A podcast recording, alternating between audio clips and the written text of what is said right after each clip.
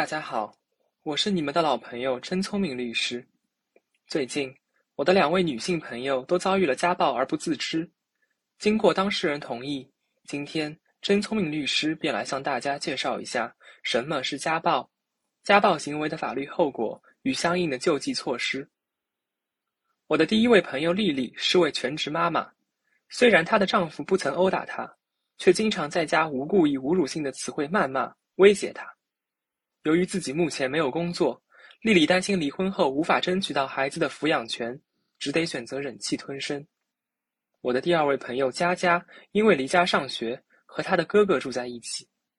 她哥哥由于最近被公司裁员，心情不好，每天出去酗酒，回家后便拿妹妹撒气，对妹妹大打出手。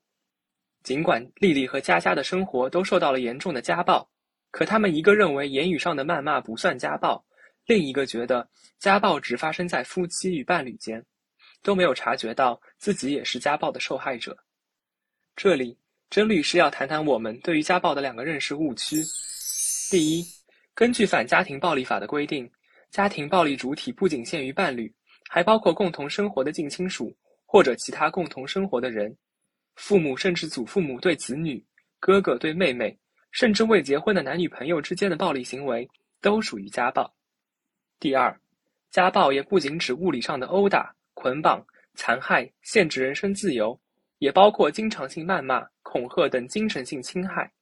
因此，丽丽丈夫对丽丽的侮辱性谩骂也是家庭暴力的一种形式。那家暴者会承担什么样的法律后果呢？第一，如果家庭暴力行为造成了受害人受伤、死亡等严重后果，行为人需要承担刑事责任。此时，家暴者的施暴已经远远超出了家务事的范围，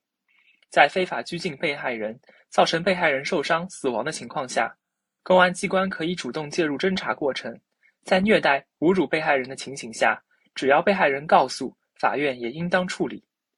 第二，即使家暴者的施暴程度没有达到刑事责任的程度，其也有可能会承担行政责任。治安管理处罚法中，根据情节轻重。也将给予家暴者行政拘留、罚款等行政处罚。第三，除了以上两种由公权力实施的处罚方式，家暴者还应承担民事责任。在我朋友的案例中，全职妈妈丽丽由于自己目前没有工作，而担心离婚后无法争取到孩子的抚养权。但实际上，家暴者的家暴行为也是法院在判决离婚时的重要考量因素。其一，由家庭暴力导致感情破裂的。法院准予离婚。民法典第一千零七十九条第三款规定，人民法院审理离婚案件，应当进行调解。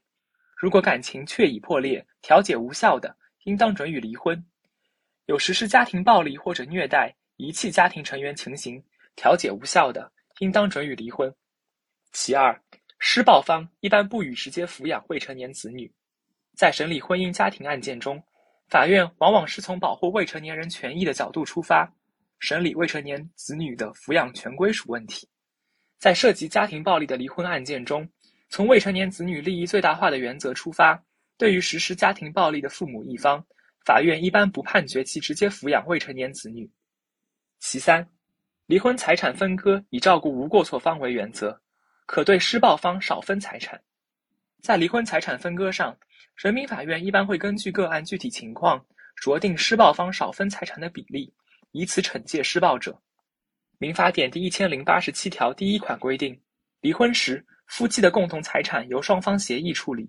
协议不成的，由人民法院根据财产的具体情况，按照照顾子女、女方和无过错方权益的原则判决。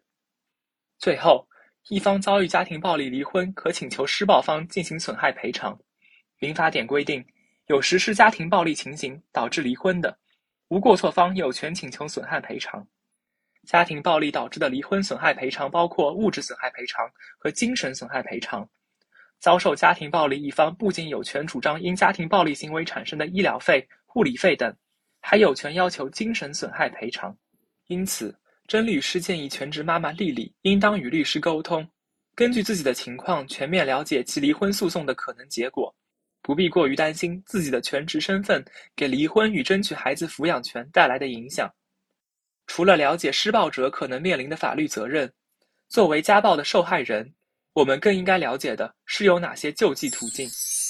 首先，《反家庭暴力法》第十三条第一款规定，家庭暴力受害人及其法定代理人、近亲属可以向加害人或者受害人所在单位、居民委员会、村民委员会、妇女联合会等单位投诉、反映或者求助。第二，对于施暴者可能构成犯罪的情况，家庭暴力受害人及其法定代理人、近亲属可以向公安机关报案。或者向人民法院提起刑事自诉，